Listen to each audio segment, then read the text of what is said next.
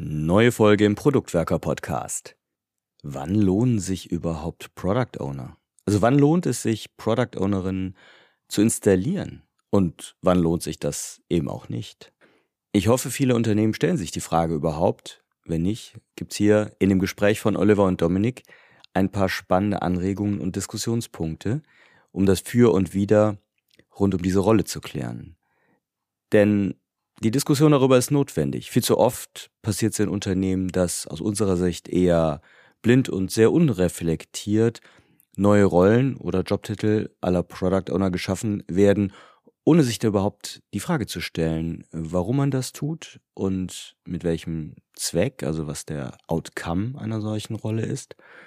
Na, warum passiert das? Vielleicht, weil es irgendwie ein allgemeiner Trend ist. Hierzu wollen wir einen Diskussionsbeitrag leisten, viel Spaß wünsche ich euch damit.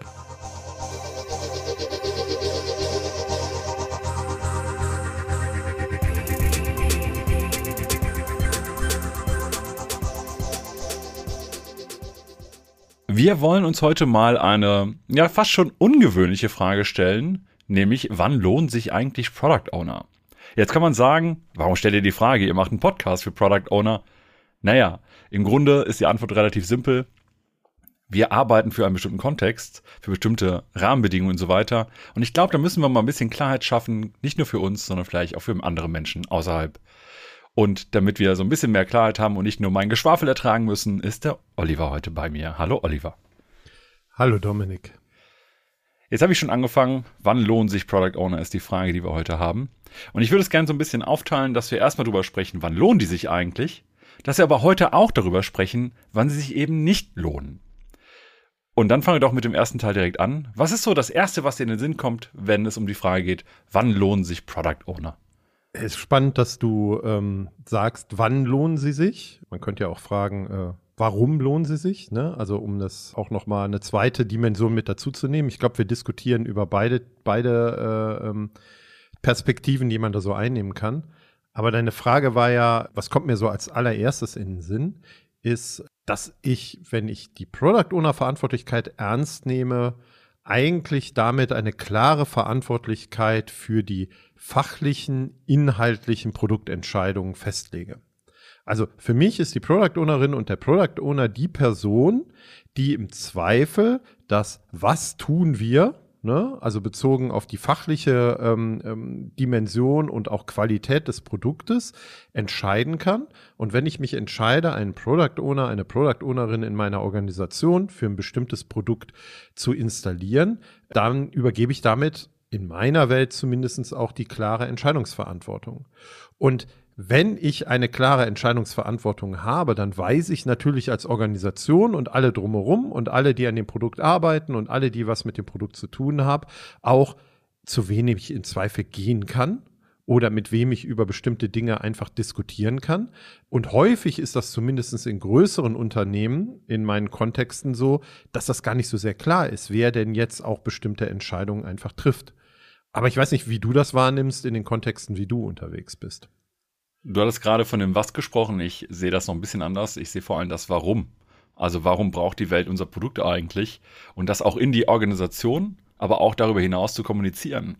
Das heißt, in dem Moment, wo wir als Produktteam unsere Lebenszeit darauf investieren wollen, ein Produkt zu entwickeln, ist es eben auch Aufgabe der Menschen, die die Rolle als Product Owner übernehmen, dafür zu sorgen, dass es eine Klarheit darüber gibt, warum braucht die Welt eigentlich das, was wir machen. Also im Sinne auch von Sinn, Purpose oder wie auch immer du es nennen willst. Weil in dem Moment, wo ich das mache, habe ich ein Team, das, wenn es denn auch autark Entscheidungen treffen kann und soll, hoffentlich, die da auch überhaupt treffen kann, weil die haben eine Art gemeinsames Ziel, eine Art gemeinsame Vision. Das ist für mich ganz klar, Product Owner haben Visionsarbeit und daraus leitet sich dann letztendlich auch so etwas ab wie Priorisierung, die eigentlich ja, ich sage mal, ne, Wertmaximierer zu Product Ownern irgendwie so in der, der Arbeitsgestaltung in erster Linie liegen. Hm. Ich glaube, dass das alles miteinander zu tun hat. Ich bin da auch bei dir. Und wenn wir bei dem Thema Produktentscheidung an sich sind und der Verantwortlichkeit, ne, bisher unklaren Verantwortlichkeiten, warum gibt es dieses Produkt auch? Und wir eine Person installieren, die diese Mütze halt aufzieht, dann wäre meine These, dass wir damit auch die Geschwindigkeit von bestimmten Entscheidungen einfach beschleunigen. Weil ich habe als Product Ownerin, als Product Owner, da kommen wir bestimmt gleich auch noch mal ein bisschen ausführlicher zu, natürlich die Aufgabe, den Wert, der sich aus der Arbeit des Development Teams ergibt, zu maximieren. Ich sage auch ganz häufig, ja, den Return of Invest, ne, zu maximieren. Also zu gucken, dass wir den maximal größten Wert für unseren, unser Unternehmen und aber auch für unsere Kunden, für die wir das Produkt bauen, herzustellen im Verhältnis zu dem, was wir irgendwie ausgeben. Und ganz häufig ist so der Punkt auch, dass Entscheidungen für dieses eigene Produkt, was bauen wir jetzt, was bauen wir nicht, was bauen wir wie oder sowas, viel zu lange dauern, wenn halt die Verantwortlichkeit für die, wo die Produktentscheidung überhaupt liegt, halt total unklar ist. So. Und deswegen glaube ich, dass wir natürlich mit dem Installieren einer Product Owner Verantwortlichkeit, so wie wir sie gerade aufgesetzt haben, skizziert haben, mit diesen ganzen Rahmenbedingungen, auch zu Entscheidungsgeschwindigkeit führt. Und ich sage dann immer so, ne, ich habe schon Teams erlebt, die haben äh, zwei Stunden lang darüber diskutiert, ob es der eine oder andere Rotton auf einem runden oder auf einem eckigen Button beim Checkout von irgendeinem Prozess irgendwie ist. Und in meiner Welt müsste die Product Ownerin dann aufstehen nach einer halben Stunde oder 20 Minuten und sagen, ja, aber die anderthalb Stunden, die wir jetzt noch weiter diskutieren könnten, lohnen sich nicht. Wir bauen es erstmal so äh, Im Zweifel ändern wir es nochmal, wenn wir feststellen, dass es falsch ist. Aber ich glaube nicht, dass wir hier zu zehn nochmal anderthalb Stunden in so eine Diskussion ins, investieren sollten. Und ich sehe ganz viele Organisationen, wo diese Entscheidungen total lange dauern oder 17 Mal nochmal von links nach rechts gedreht werden. Und im schlimmsten Fall ja sogar jedes Mal im Prozess der Entscheidungsfindung neu ausgehandelt werden müssen. Und das ist für mich etwas als Organisationsmensch, das ist halt unglaublich teuer, und anstrengend und für Menschen auch durchaus frustrierend. Wenn jedes Mal erstmal neu verhandelt werden muss, wie trifft man eigentlich jetzt hier gerade eine Entscheidung? Und die Implementierung einer Verantwortung zum Thema Product Ownership im Sinne, ne, du hast jetzt die Verantwortung als Product Owner, ist ja eigentlich eine vorweggenommene Entscheidung, dass wir uns zukünftig so und so verhalten wollen. Vorausgesetzt natürlich, du hast es schon gesagt, dass wir uns auch an diese Rolle und an die ganzen Implikationen, die damit einherkommen, als Organisation auch eben halten. Ich glaube, ein weiterer Punkt, der aber auch ganz gut reinspielt, du hattest das Thema Wertmaximierung eben auch schon mit reingebracht und rein angesprochen. Ich finde halt so einen Kundenfokus. Also ein klassischer Product Owner, so wie ich ihn oder sie sehe, ist halt nicht nur ich organisiere das Team und das Team macht irgendwie was, ich sage denen warum und äh, was genau zu tun ist. Aber ich verstehe auch das Warum und ich weiß aus irgendwelchen Gründen, hoffentlich durch entsprechende Arbeit, wie wir uns auf den, auf den Mehrwert für die Menschen da draußen, sprich für die Kunden, irgendwie orientieren können, fokussieren können und mache das durch meine Priorisierungsarbeit und so weiter so klar, dass wir am Ende den größtmöglichen Nutzen auch für die Menschen da draußen erzeugt haben. Ja, aber daraus folgt dann, ich bin nicht bei dir, aber daraus folgt ja, dass ich Zeit investieren muss als Product Ownerin, mich tatsächlich mit meinen Kunden, mit den Kundenbedürfnissen, mit dem Markt, in dem ich unterwegs bin, mit den Wettbewerbern, die mit mir um ein ähnliches Marktsegment kämpfen, vielleicht ein ähnliches Problem lösen wollen, auf eine ganz andere Art und Weise intensiv beschäftigen muss. Und wenn wir zu der Eingangsfrage kommen, wann lohnt sich denn Product Owner, ne? Ähm, dann ist für mich ein wichtiger Punkt, naja, dann, wenn ich eine Person installiert habe, die genau über dieses Wissen und diese Kenntnisse verfügt und die sich auch die Maximierung des Wertes für den Kunden oder für die Nutzer auf die Fahne schreibt und in diesem Sinne dann diese Produktentscheidung trifft, was wir gerade so als erstes besprochen haben, und das erfordert aus meiner Sicht aber auch ganz viel Arbeit und Zeitinvest, die vielleicht gar nicht so viel auch mit der Arbeit, der, mit der Zusammenarbeit mit den Developern und vielleicht auch manchmal gar nicht mit den internen Stakeholdern zu tun hat. Und das ist durchaus etwas, was ich sehr unterrepräsentiert finde. Und da, also bei vielen Product Ownern, die ich so beobachte oder begleiten kann, weil sie vielleicht auch gar keine Zeit dafür haben, kommen wir gleich auch nochmal zu. Aber da, wo man eigentlich eher sagen muss, ich bin eher in so einer, in, in so einem Gedankenmodell von dem, wo vielleicht so klassisch Produktmanagement herkommt. Ne? Also wir haben da irgendwie, was war es bei Procter Gamble, eine Person installiert, die halt so ganzheitlich auf all diese Themen guckt und die dann auch gucken kann, wie wir in unserer Organisation bestimmte ähm, äh, Prozesse strukturieren können. Jetzt weiß ich, dass man in Scrum die Person nicht Product Manager nennen wollte, sondern man hat sie Product Owner genannt. Und da geht ja noch mal ein bisschen stärker daraus hervor, dass das mein Produkt ist und dass ich versuchen sollte, es zum Erfolg zu führen. Was ich sehr schön an diesem ganzen Gedanken finde, ist, dass man halt dann diese Kenntnisse von Markt und Kunden und so weiter mit reinbringt und eigentlich eine Fokussierung nach außen erzeugt.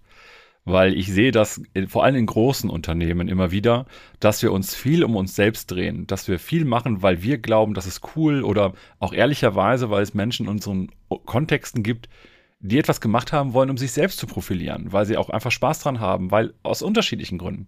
Aber wir müssen uns irgendwo, glaube ich, bewusst sein, dass wir als Organisation im Rahmen der Gesellschaft nicht dafür da sind, um uns selbst zu beschäftigen, sondern eigentlich um einen Mehrwert zu liefern für draußen und diesen Kundenfokus, diesen, diese Kenntnisse, die ich dadurch auch brauche und auch generiere und teilweise eben auch in die Organisation hineintrage, in die Kommunikation mit meinen Stakeholdern, mit dem Produktteam und so weiter. Da, da bin ich ja meistens die Schnittstelle.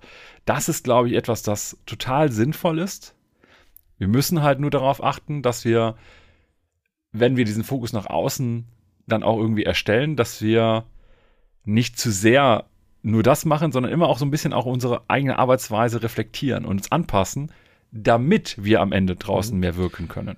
Finde ich einen spannenden Gedanken und du hast eben schon mal vorher auch angesprochen, naja, das ist halt jemand, der oder eine Person, die sehr vielleicht auch visionsgetrieben arbeitet, ne, und dann auch priorisiert, ne, was ist denn wichtig, um diese Vision zu erreichen da bin ich halt völlig dabei. Ne? Also ich bin, ich glaube fest daran, dass die Product Owner, die ich gesehen habe und wo ich sagen würde, dann lohnt sich auch das Installieren einer Product Owner Rolle in einer Organisation, wenn die sehr ähm, stark auch von der Vision kommen. Ne? Also wenn sie andere begeistern können, wenn sie andere mitnehmen können, zu sagen, das ist da, wo wir hinwollen. Und wenn das zusammenkommt mit dem Punkt, ich weiß auch ganz genau, was die Kunden halt wollen, wie der Markt funktioniert und wie wir eine Strategie entwickeln, dann ein möglichst erfolgreiches Produkt zu entwickeln.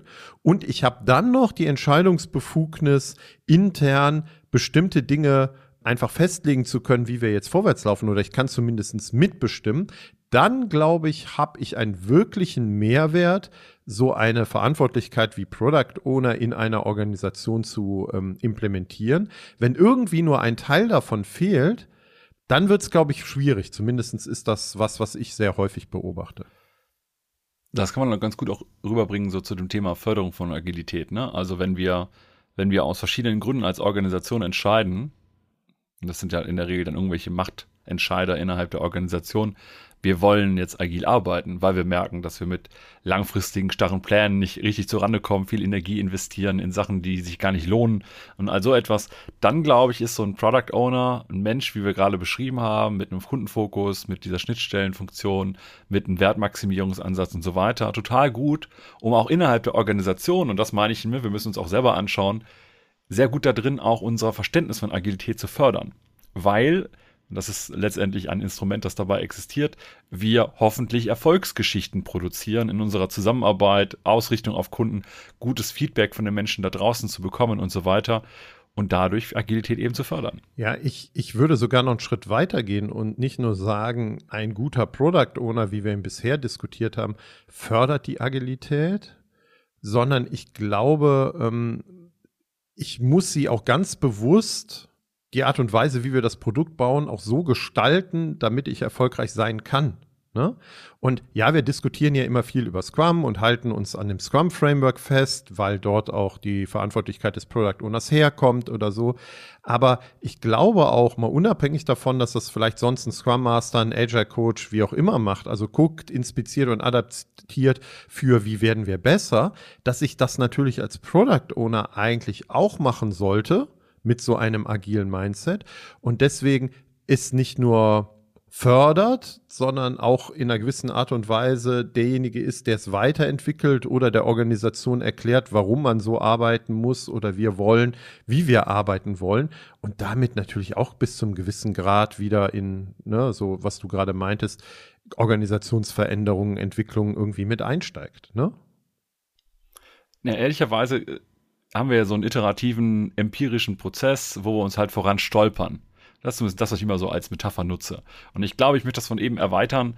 Ein guter Product Owner fördert nicht nur Agilität, er oder sie fordert auch Agilität, weil ich glaube, das ist, ne, ich, ich muss da immer zu meiner Schande gestehen, ich hänge jetzt nicht an Agilität. Ich hänge auch nicht an Scrum. Das sind aber nach meiner, nach meinem Gefühl und meiner Erfahrung bisher somit die besten Varianten, wie wir irgendwie erfolgreich gute Produkte bauen können. Das heißt, wir müssen halt lernen, weil wir wissen, sehr früh wissen und auch verstehen müssen, wir wissen viel zu wenig. Wir müssen halt irgendwie lernen. Und dieses Lernen irgendwie auch operationalisieren und dann bietet sich so etwas an und so weiter. Und ich glaube, wir fordern das am besten auch ein, weil wir eben auch einen Zweck haben, warum wir das eigentlich brauchen, nämlich um erfolgreiche ja, Produkte zu und bauen. Es geht nicht nur darum, dass das Produkt sich dann so iterativ, äh, inkrementell entwickelt, sondern auch genau wie du sagst, unsere Arbeitsweise oder wie wir lernen, weil auch das wissen wir alles nicht, das stolpern wir am Anfang auch voran, sondern auch wie wir am besten alle zusammen funktionieren und erfolgreich sein können in der Art, wie wir zusammenarbeiten. Und spannend ist ja, wenn du bestimmte Talks auch vor allen Dingen so, keine Ahnung, aus Amerika, wie auch immer hörst und wenn es dann um erfolgreiche Produkte geht, da reden die eigentlich gar nicht mehr über das Thema Scrum, Agilität, wie auch immer. Das wird halt einfach auch vorausgesetzt, dass wir ähm, schrittweise auch unsere Arbeitsweise, Herangehensweise, Entscheidungsbefugnissen immer wieder reflektieren und dann auch wieder ähm, anpassen, weil wir ja gucken müssen, was brauchen wir denn gerade zum aktuellen Zeitpunkt. Da gehe ich vollkommen mit. Du hattest aber eben noch einen Punkt gesagt, der noch ein bisschen in meinem Hinterkopf hängt, nämlich das Thema Produktmanager. Jetzt war ich letztens wieder irgendwo und habe äh, auch über das Thema gesprochen und auch dann kommt immer wieder die Frage, wo ist eigentlich der Unterschied Produktmanager, Product Owner und so weiter. Du hattest eben da so einen Gedanken, kannst du mit denen vielleicht ein bisschen mehr ausführen? Ja, also wenn wir vorne anfangen und wenn ich sowas gefragt werde, wo ist der Unterschied zwischen Product Ownerin und einer Produktmanagerin, sage ich immer, naja, eine Product Ownerin in meiner Welt macht Produktmanagement. Ne? Also die muss die Fähigkeiten und Fertigkeiten haben, Produktmanagement betreiben zu können. Ne? Die muss wissen, wie baue ich eine Produktstrategie, die muss Marktanalysen machen können, ne? das volle Programm. Gibt es ja auch ganz schöne Übersichten da draußen. Vielleicht klatschen wir auch einfach eine mal so in den Shownotes. Ich glaube, der Roman hat so ein, so ein Product Management Framework oder sowas, Roman Pichler. Aber die Product Owner Verantwortlichkeit ist halt eine, die ich als Produktmanagerin übernehme, weil wir uns entschieden haben, meinetwegen mit dem Scrum Framework unser Produkt zu entwickeln. Ja, also ich mache Produktmanagement und übernehme die Verantwortlichkeit Product Owner in dem Scrum Framework. Aber für mich ist jede Product Ownerin auch ein Produktmanager, also mit all dem, was wir gerade vorher besprochen haben.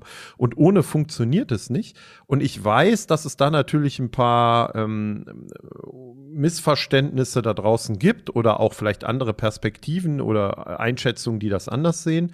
Das liegt aus meiner Sicht häufig daran, dass es Organisationen gibt, die sagen, wir haben einen Produktmanager und einen Product Owner. Und der Produktmanager trifft dann eher so die strategischen Business-Entscheidungen oder gibt bestimmte Dinge vor.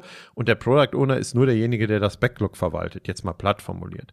Und das Schlimme ist, dass wir sowas ähnliches ja so in sowas wie Safe halt auch äh, institutionalisiert haben und dass es sowas auch gibt. Und ich glaube, daher kommen dann auch ganz häufig die Fragen in solchen Umfeldern, also wenn ich sehr skaliert unterwegs bin oder eine Organisation noch alte Strukturen hat und hat jemand Product Manager genannt und den gibt es da auf der Fach- und Business-Seite und der Product Owner ist eher derjenige, der mit den Development-Teams arbeitet.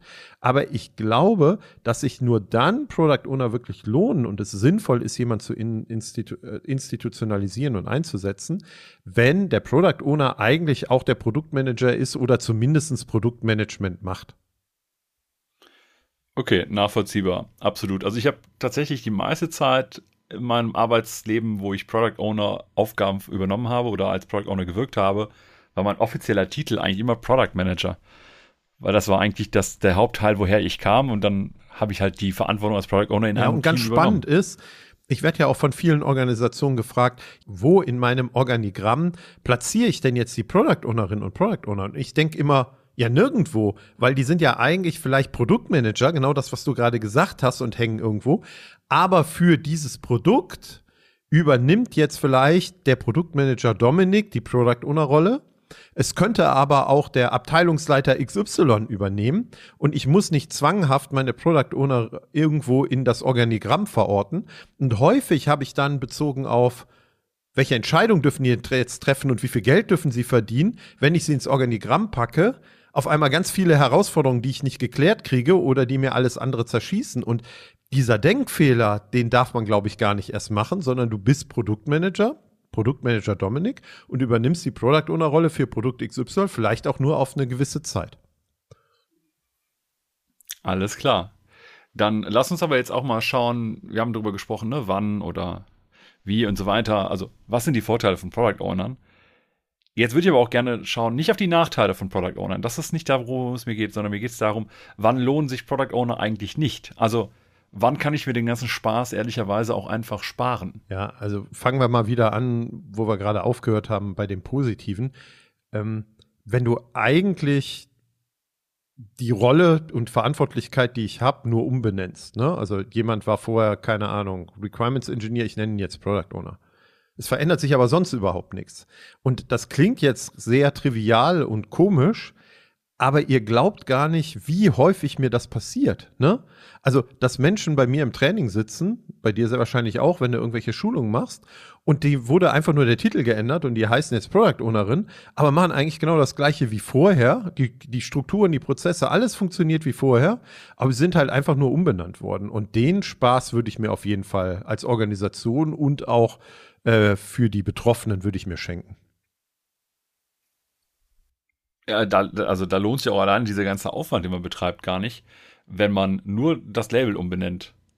Aus, aus Rider wird Twix, sonst ändert sich nichts. Ist halt irgendwie Quatsch. Wobei der, ja, ich kann mir wobei, die Entschuldigung, wenn ich da reingehe, wobei der Move sich sehr wahrscheinlich sogar gelohnt hat. Das war ja nur der Marketing-Slogan, weil ich glaube, überall in allen anderen Ländern hieß das Ding schon Twix, nur in Deutschland nicht. Und dadurch äh, haben sie sehr wahrscheinlich Verpackungswerbe, bla, was auch immer Material genannt. Sie haben vielleicht nur einen lustigen, lustigen Spruch draufgepackt, ne? Aber ich weiß, was du meinst. Das mag sein, das mag sein. Aber ich finde halt, wie, da hast du vielleicht einen Einsparungseffekt und irgendetwas Sinnvolles auch und so weiter ne, und kannst es weiter vorantreiben. Jetzt sehe ich das bei uns eher meistens, okay, du hast den Namen geändert, die Rollenbezeichnung geändert, aber es gibt so zwei Effekte. Entweder will die Organisation nicht, sich nicht ändern oder die Menschen, die jetzt diese neue Bezeichnung haben, wissen nicht, dass sie sich ändern sollen oder wie sie sich ändern sollen weil dann hast du auch schon mal, dass Menschen, äh, gerade wenn ich jetzt auch eine offene Trainings und so weiter habe, sind die nämlich auch dann da, die dann irgendwie sagen, ja, ich soll jetzt irgendwie Product Owner sein, ich weiß gar nicht, was das heißt. Ich weiß nur, ich habe einen neuen Titel und was ist das so what? Was ist jetzt die Konsequenz? Keine Ahnung. Und ich glaube, das ist halt, das ist so etwas, das passiert total oft manchmal im guten, manchmal aber auch im schlechten Sinne. Einige haben dann eine Orientierungsphase, die da hilft, da neue, neue Aspekte und so weiter in ihrer Rolle zu finden und andere, die halt dann in ihrer alten Rolle bleiben, wie auch immer die vorher war. Und du hattest eben schon Requirement Engineer oder ähnliches genannt. Ne? Ich kann auch Safe, finde ich, da ist da sehr stark ja auch drin, dass ich eigentlich nur umsetze und die Umsetzung or orchestriere sozusagen. Aber dann habe ich eine reine Umsetzungsrolle ohne Gestaltungsanspruch. Und ich glaube, dieser Gestaltungsanspruch ist schon elementar wichtig für Menschen in der Verantwortung als Product Owner, wenn ich visionär führen will, wenn ich eine laterale Führungskraft bin, wenn ich ein Team begeistern soll von dem, warum die Welt unser Produkt braucht. Nur wenn ich das alles nicht habe, sondern einfach nur Sachen umsetzen soll, im Sinne von, ich bekomme die Anforderungen von wem anders, ich darf sie in eine Liste reinpacken, ich darf den Leuten dabei helfen, das untereinander zu priorisieren und ich gebe das dann im Team rüber, da entsteht halt keine Ownership. Also dann brauche ich dieses Owner nicht im Namen. Dann bin ich doch eher, keine Ahnung, Backlog Manager. Ja, und äh, du hast einen wichtigen Punkt gerade genannt, ne? Also das ist dann tatsächlich, wenn ich in dieser reinen Umsetzungsrolle bin oder das auch erwartet wird, Häufig äh, geht das einher mit halt den Befe äh, fehlenden Befugnissen bezüglich von Produktentscheidungen. Das, was wir gerade eben eher positiv herausgehoben haben. Und manchmal ist das von Organisationen auch gar nicht böse gemeint, dass man bestimmte Dinge so aufgesetzt hat, sondern man hat sogar die Erwartung, ne, die sollen mehr als umsetzen und die sollen auch Entscheidungen für das Produkt fällen. Aber für mich lohnen sich Product Owner häufig dann nicht, wenn es halt unglaublich viele Abhängigkeiten zu anderen Teams, zu anderen Product Ownern, zu anderen Stakeholdern, wie auch immer gibt. Also wenn die Komplexität, äh, was wir eben auch bezogen auf Entscheidungsgeschwindigkeit genannt haben, so hoch ist oder ich kann, darf es oder kann es gar nicht entscheiden, weil ich habe auch gar nicht alle Informationen. Also wenn Abhängigkeiten woanders hin überhand nehmen, dann lohnt es sich für mich auf gar, auf gar keinen Fall, weil dann habe ich die Vorteile, die wir eben diskutiert haben, kann ich eigentlich gar nicht heben, weil selbst wenn diese Person wollte, gar nicht in der Lage wäre, äh, das Produkt so äh, erfolgreich voranzutreiben. Ja, ich bin da schnell in so einem, so einem Komplexitätsbewältigungsmanagement, Notfallprogramm irgendwo auch drin. Ich kenne das selber ja auch aus Kontexten, wo wir irgendwie 30 Teams am gleichen Produkt rumschrauben, wo du dann extrem viel rumlaufen musst und immer nur gucken musst, wie kriege ich irgendwie das, was wir gerade alles auch als Gruppe machen wollen, gemeinsam auf die Straße. Es kann auch darüber hinaus sein, das hatte ich in anderen Fällen, dass ich halt eigentlich die ganze Zeit nur Anforderungen bekomme, die ich irgendwie berücksichtigen muss, weil die alle mega wichtig sind und die müssen alle unbedingt in das Produkt rein. Und dann habe ich gar nicht diese Möglichkeit, ein Produkt zu bauen, das ehrlicherweise auch sich rund anfühlt. Ne? Es ist dann, ich sag mal, es ist halt, es hat dann ganz viele Ecken, Kanten, aber eher so ein Frankensteins Monster, weil irgendwie alles dran gedübelt wird, weil es irgendwie dran muss, aus rechtlichen, aus ökonomischen Gründen oder warum auch immer. Aber es ist halt eigentlich meine Verantwortung als Product Owner, da ein gutes, funktionierendes, rundes Produkt hinzustellen, und wenn ich das nicht kann, mache ich nur reines Anforderungsmanagement. Ja, oder sogar noch einen Schritt weiter, ne? So eine Form von, ich mache Micromanagement auch von den Tasks, die die Developer übernehmen oder so. Ähm, häufig ist das ein Symptom dafür, dass, äh, was du gerade beschrieben hast, dass die anderen Dinge halt nicht machen kann. Ne? Also ich kann nicht visionär, kundenorientiert Produktentscheidungen treffen und das vorantreiben. Und wenn das nicht gegeben ist, dann ziehen sich ganz viele äh, Product Ownerinnen, Product Owner eher auf den Standpunkt zurück, ja, mache ich halt Requirements Engineering und dann steuere ich so ein bisschen wie so ein alter Projektleiter, Projektleiterin irgendwie mein Team, weil da tue ich ja was ne, und bin auch die ganze Zeit total viel beschäftigt. Wenn wir aber die Frage stellen, wann lohnt sich wirklich das Installieren dieser Product Owner Verantwortlichkeit, dann würde ich sagen, wenn das passiert, eigentlich nicht, weil dann bin ich ja auch wieder weit weg davon, selbstorganisierte Entwicklungsteams zu haben, die vielleicht iterativ, inkrementell, agil arbeiten, die selber Entscheidungen treffen, sondern eigentlich hast du wieder einen da sitzen, der den anderen sagt, was sie denn äh, so zu tun haben. Und du die Intelligenz oder das Wissen dieses, dieser Developer auch gar nicht nutzen kannst und der PO eigentlich von der fachlichen äußeren Qualität und Funktionalität des Produktes wieder viel mehr in diese innere Sicht mit einsteigt und da, glaube ich, dem Team auch nicht wirklich helfen kann, weil die da eigentlich sich viel besser auskennen. Mir fallen da gerade noch so ein paar Beispiele aus meinem äh, Arbeitsalltag von früher und so weiter ein, wo ich auch noch sagen würde, das spielt mit rein, also wann lohnt sich Product Owner nicht. Nämlich dann, wenn eigentlich eine andere Rolle schon mit entsprechenden Aufgaben existieren. Ne, also dieses, jetzt habe ich dieses Anforderungsmanagement, jetzt gehe ich vielleicht, okay, ich ziehe mich zurück auf, auf meine Rolle, ich kann dem Team jetzt irgendwie sagen, was sie wie wo zu tun haben und so weiter. Das kam aber in der Regel in meinen Kontexten immer nur dann, wenn eigentlich schon jemand anders diese visionäre Arbeit längst getan hat oder damit beauftragt war, das auch, auch von Seiten der Organisation durchzuführen. Ja, da muss man ehrlicherweise die Frage stellen, ob nicht diese Person eher in die Aufgabe oder Rolle als Product Owner reingehört. Und vielleicht kann ich dann als jemand, ich soll jetzt die PO-Rolle übernehmen, merke aber jemand anders macht eigentlich die Arbeit. Vielleicht kann ich ja dieser anderen Person einfach helfen, die eigentliche PO-Rolle zu übernehmen. Oder vielleicht gehöre ich auch selbst eher in das Team und mache aber halt ne, nicht Softwareentwicklung in dem Sinne, dass ich programmiere, sondern Produktentwicklung, indem ich irgendwas anderes einbringe. Aber ich glaube, da muss man noch ein bisschen drüber nachgucken, wie, wie man das so ein bisschen auch untereinander abwägt. Häufig hat das ja nicht auch nur mit, gibt es äh, gibt's bereits andere Rollen, die Aufgaben übernehmen, sondern haben wir bestimmte Organisationsstrukturen, die sich etabliert haben und die nicht in Frage gestellt werden sollen, bis hin zu planen wir als Organisation langfristig und wollen so kleinteilige iterative Vorgehensweise halt nicht. Aber für mich sind das alles die Rahmenbedingungen drumherum. Ne? Also wenn ich sage, der Rahmen und der Kontext, in dem ich als äh, Product Ownerin agieren soll, wenn der sich nicht mit verändert und ganz häufig hörst du, hörst du so von ähm, Führungskräften und Management, zumindest in meinen Diskussionen sowas, ja, ja, die IT oder die Produktmanager und die IT, die sollen jetzt mal agil werden. Ne? Das ist für mich immer so das Alarmzeichen, dass sie sich A außen vor sehen und B eigentlich auch zum Teil so den Rest der Organisation als gar nicht betroffen sehen und dass sich da gar nichts verändern muss. Und ich glaube, wenn das noch der Stand der Überlegung und der Diskussion ist, bis hin zu, ne, was ich gerade auch reinwarf, mit die Organisation will auch eine langfristige Planung, dann lohnt sich, glaube ich, so das Installieren der Product Owner Verantwortlichkeit gar nicht so wirklich, weil wie soll ich mich mit all den Dingen, die wir da gerade eben dargestellt haben, dann auch entfalten und den Mehrwert irgendwie heben, wenn ich mich nur in diesem, sagen wir mal, nicht so äh, Support äh, unterstützenden äh, Kontext bewegen kann und zum Teil halt gar nicht so agieren kann, ähm, wie ich es denn möchte oder wie es denn irgendwie sinnvoll wäre. Da kann ich nur zustimmen. Da kann ich nur zustimmen. Wir kennen das ja in verschiedenen Situationen, dass wir als Organisation, wir hatten letztens über das Thema ja auch äh, zum Beispiel eine jährliche Roadmap oder ähnliches gesprochen und es gibt so Organisationen, die irgendwie erwarten, dass wir sehr genau langfristig schon planen, was genau wo wie getan wird, wo man sich die Frage stellen kann, lohnt sich das überhaupt?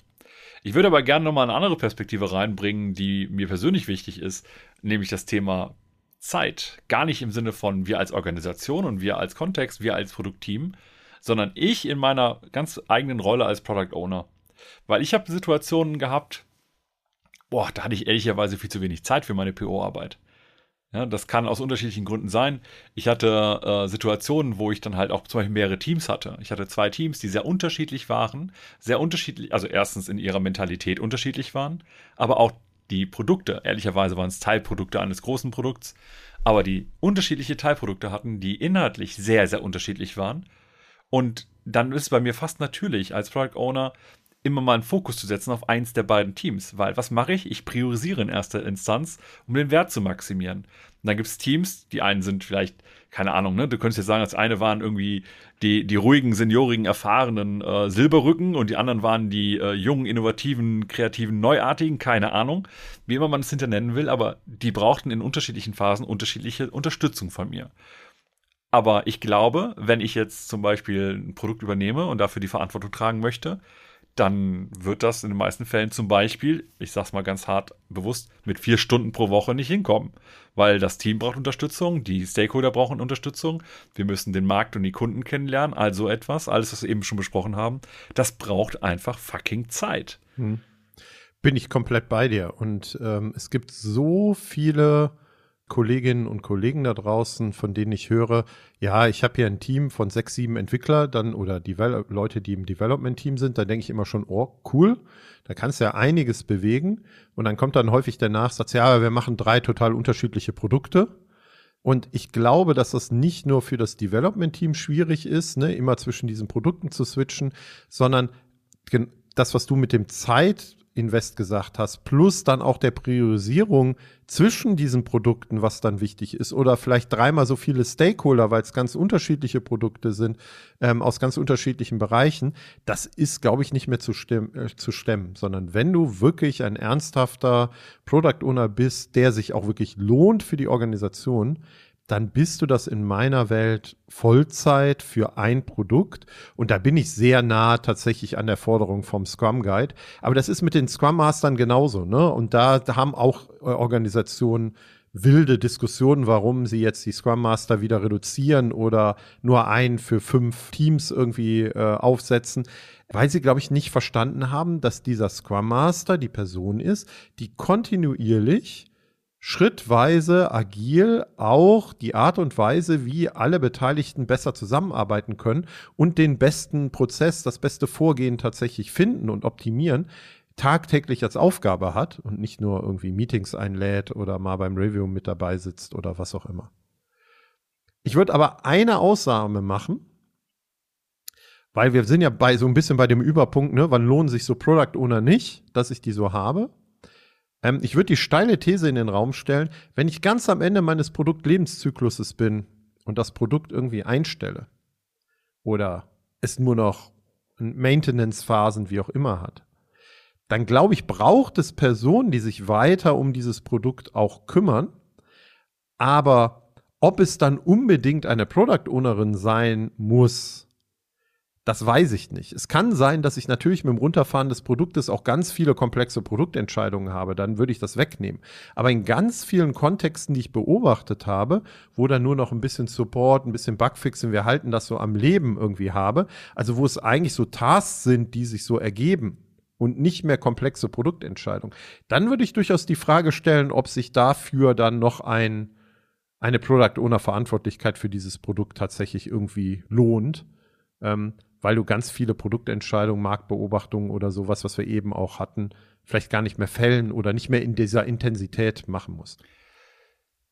Da muss ich gerade ein bisschen drüber nachdenken und ich merke, dass ich glaube, zumindest jetzt sehr unreflektiert, aber dass dieser klassische Produktlebenszyklus bei vielen interaktiven, digitalen, vor allem über Online-Kanäle distributierte Produkte nicht mehr genauso funktioniert, wie wir es früher mal gesehen haben.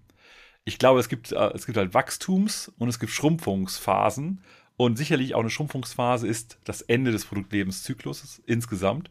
Aber ich glaube immer dann, das hast du gerade schon gesagt, ich möchte es trotzdem wiederholen, wenn ich halt kein Wachstum, keine Veränderung in dem Sinne haben will, sondern eigentlich nur mein Status quo erhalten will über längere Zeit. Das ist in der Regel der Moment, wo auch die Teams gar nicht mehr nach Scrum schreien, sondern eher nach Kanban oder irgendetwas anderem zur Arbeitsorganisation. Aber häufig, weil wir, aber, sorry, aber häufig dann von der Organisation verlangt, trotzdem noch Scrum machen sollen, obwohl es vielleicht gar nicht mehr notwendig ist. Ne? Also auch nur kurz noch mal reingeworfen. Ja, d'accord. D'accord. Aber dann merken wir halt, es geht nicht mehr darum, jetzt irgendwie die neuen coolen Features zu entwickeln, sondern eher den operativen Betrieb, den das Produkt aktuell hat, aufrechtzuerhalten. Und das kann zwar auch schon mal sein, dass wir jetzt irgendeine, irgendeine Schnittstelle anpassen, damit das System technologisch immer noch funktioniert, dass wir einen Bug fixen oder ähnliches, aber wir bauen halt keine neuen Features. Und in diesem statuserhaltenden ähm, ja, in so einer statuserhaltenden Phase, will ich es mal nennen, da brauche ich vieles von der klassischen PO-Arbeit nicht. Ich finde es aber trotzdem sinnvoll, nochmal kritisch zu hinterfragen, ob man in solchen Phasen nicht gerade doch wieder einen Product Owner braucht, der oder die eben drüber nachdenken kann, wie könnte man das Produkt dann doch wieder in eine Wachstumsphase bringen, um mehr Mehrwerte zu liefern gerade auch dann, wenn wir in den Schrumpfungsprozess reingehen, würde ich auch nochmal hinterfragen wollen, ob es nicht da nochmal sinnvoll ist zu hinterfragen, was braucht denn mein Markt wirklich als Kern? Was kann ich wegschneiden, was mich gerade unnötige Kosten produziert? Aber, und das ist das, was du eben genau gesagt hast, das würde ich gerne aufgreifen, wenn ich als Organisation entscheide, dieses Produkt soll nicht weitergeführt werden, wir wollen nicht mehr weiterentwickeln und so weiter. Wir machen das jetzt nur noch wegen, wegen vertraglichen Gründen aufrechterhalten oder ähnliches, dann brauche ich wirklich kein, kein Produktmenschen mehr, der das Produkt irgendwie weiterentwickeln kann. Jetzt haben wir schon eine ganze Zeit über die Vor- und Nachteile, beziehungsweise genauer gesagt, über wann lohnen sich Product Owner und wann eben auch nicht gesprochen. Jetzt lass uns mal gegen Ende wieder in die Tipps reinschauen. Was, sind, was ist ein Tipp, den du gerne mitgeben möchtest, wenn es um diese Frage geht, wann lohnen sich Product Owner? Also ich glaube, ein ganz wichtiger Punkt ist, dass wir innerhalb unserer Organisation die Kontexte, die wir ja auch gerade als vorteilhaft diskutiert haben, dass wir die miteinander klären. Also die Erwartungshaltung anderer Menschen in unserer Organisation. Wer darf welche Produktentscheidung treffen? Ne? Wer ist für was verantwortlich? Wer ist denn derjenige, der Markt und Kunden ähm, sich anguckt und äh, woran messen wir denn tatsächlich den Erfolg, dass wir Wert maximiert haben, wie auch immer? Wer ist wie an der Produktvision tatsächlich beteiligt? Und klar, ja, wir können da ganz viele Gespräche drüber führen. Ich glaube, ein Tool, ähm, was wir ja hier auch schon diskutiert haben von Tim und mir, Ne? Also Poem mal anzuwenden. Folge werden wir auch verlinken oder ihr guckt auf die Produktwerker-Webseite, da ist das, glaube ich, auch verlinkt bei, dem, ähm, bei den Shownotes von diesem Artikel oder guckt auf unseren YouTube-Channel. Ich glaube, da gibt es auch den einen oder anderen Talk von Tim von der Aufzeichnung drauf. Aber gegenseitige Erwartungshaltung zu klären, wer darf welche Entscheidung treffen, wer ist an was beteiligt, wie spielen wir dieses Spiel zusammen, ist total wichtig. Also eigentlich den Kontext zu gestalten und die Erwartungshaltung aller Beteiligten, weil sonst habe ich ganz viele lose Enden und ihr werdet vielleicht bei euch selber das eine ähm, sagen, ja, ja, ist bei uns genauso und das andere, ja, aber da darf ich das machen. Aber ähm, ihr müsst gucken, wie ihr zu einem gemeinsamen Bild kommt und Klarheit herstellt, auf die ihr euch als Product Ownerin, als Product Owner auch einfach berufen könnt. In dem Kontext würde ich gerne auch noch mal direkt ergänzend reinwerfen. Du hast das nämlich eben auch schon so mit angedeutet. Äh, ich glaube, es ist aber noch nicht so klar, wie ich es gerne hätte. Nämlich, wenn ich das alles so kläre und wer macht eigentlich hier gerade was und so weiter. Und wir hatten eben auch, ne, wann lohnt es sich nicht? Na, wenn jemand anders eigentlich schon diese Rolle inne hat, sie halt nur noch nicht so nennt.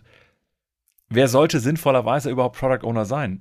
Weil nicht unbedingt jede Person in dem Kontext, in dem wir bisher sind, ist dafür auch von Seiten der Organisation, aber auch aus der persönlichen Perspektive heraus dafür geeignet, diese Verantwortung zu tragen. Das kann unterschiedliche Gründe haben. Das kann sein, dass ich einfach grundlegend die Techniken gar nicht kenne. Das kann aber auch sein, dass ich den Stand sozusagen innerhalb der Organisation nicht habe, um bestimmte Sachen auch zu bewegen und zu verargumentieren, zu begründen und auch hinter meinen Entscheidungen am Ende zu stehen und sie durchzusetzen. Also daher, ich glaube, wenn man so etwas wie das Poem macht, was ich ja großartig als Instrument empfinde, Dann aber auch danach nochmal die Frage stellen, wer sollte sinnvollerweise PO sein? Weil manchmal gibt es so viele Leute in diesem Spektrum zwischen der strategischen und operativen Arbeit, wo man vielleicht hinterher sagen muss, ah, eigentlich ist das hier der oder die PO und ich bin gar nicht so PO, ich mache halt eher das und das, was in Ordnung sein kann. Aber dann lass uns das als vorweggenommene Entscheidung in die Klarheit reinbringen. Dann müssen wir das nämlich nicht jedes Mal neu aushandeln und neu klären und so weiter, sondern können da effektiver, effizienter mit unserer Lebenszeit umgehen und hoffentlich so ja auch nochmal, ne, worum geht es eigentlich, den Wert unserer Arbeit im Sinne, Kundensinne irgendwie zu maximieren. Sehr schön. Vielleicht haben wir der einen oder dem anderen da draußen ja ein bisschen geholfen bei der bei dem vielleicht sogar mit so einem Augenzwinker mal reingeworfenen Themenvorschlag von ähm, einer Hörerin, einem Hörer, warum lohnt sich Product Owner oder wann lohnt sich Product Owner denn überhaupt? Reflektiert das einfach mal für euch selber. Ne? Und äh, ich finde es auch völlig okay, wenn halt herauskommt, wir sind gerade in einem Kontext unterwegs, da brauchen wir eigentlich gar keine Product Ownerin. Aber dann ähm, habt ihr einmal drüber nachgedacht und vielleicht auch eine Entscheidung getroffen. Ähm, und vielleicht hört dann auch so ein bisschen manchmal dieses inflationäre Umbenennen anderer Personen in Product Owner auf und äh, wir kriegen ein bisschen mehr Klarheit auch durch solche Folgen wie heute, Dominik, rein in was denn eigentlich ähm, die Aufgabe oder die Verantwortlichkeit und die Voraussetzungen der Kontext für eine Product Ownerin sein sollte, damit wir beide und sehr wahrscheinlich Tim auch diese Person auch tatsächlich Product Owner nennen äh, würden, können, sollten. Sehr schön. Dann bleibt mir nur noch zu sagen, dass wenn ihr selbst Erfahrungen in dem Bereich gesammelt habt und sagen müsstet, bei uns hat es sich überhaupt nicht gelohnt oder es hat sich bei uns sehr gelohnt, dann teilt sie auch gerne bei uns in den Kommentaren oder auf LinkedIn oder wo auch immer ihr von diesen Folgen hier erfahrt. Wir freuen uns immer auf den Austausch und sind gespannt von euch zu hören. In dem Sinne, noch viel Spaß und hoffentlich waren hier ein paar gute Impulse für euch dabei.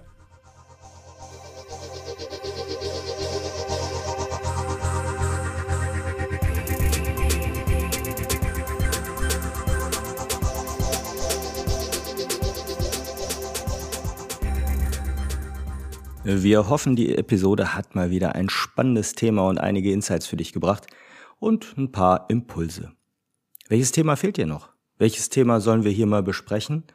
Oder welchen Gast möchtest du uns gerne mal vorschlagen? Schreibt uns einfach an auf den Social Media Kanälen, insbesondere bei LinkedIn oder per Mail unter feedback at produktwerker.de.